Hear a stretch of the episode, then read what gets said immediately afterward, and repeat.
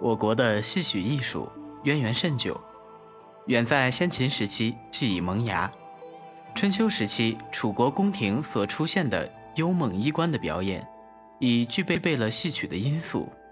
南北朝至唐代发展起来的歌舞戏，如《波头》《太瑶娘》《兰陵王入阵曲》等，不仅有故事情节和人物扮演角色，而且有歌唱、舞蹈、说白、化妆。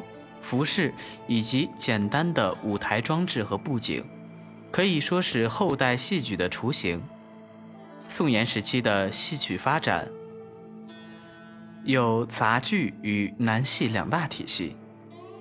杂剧兴起于北方，北宋时期已很流行；南宋时期，杂剧已经超过了歌舞艺术，成为当时最具有影响力的一种艺术形式。杂剧是一种由演员表演的，包含有完整故事情节、角色扮演、化妆、舞台、音乐、有说有唱、说唱唱结合的综合和艺术表现形式。宋杂剧的表演结构通常由三部分组成：一是燕段，二是正杂剧，三是散段。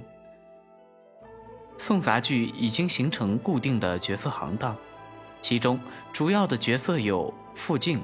傅墨、孤、旦等。宋杂剧可分为以对白的滑稽戏和以歌舞为主的歌舞戏，前者不用音乐或用音乐很少，后者则以音乐贯穿全剧。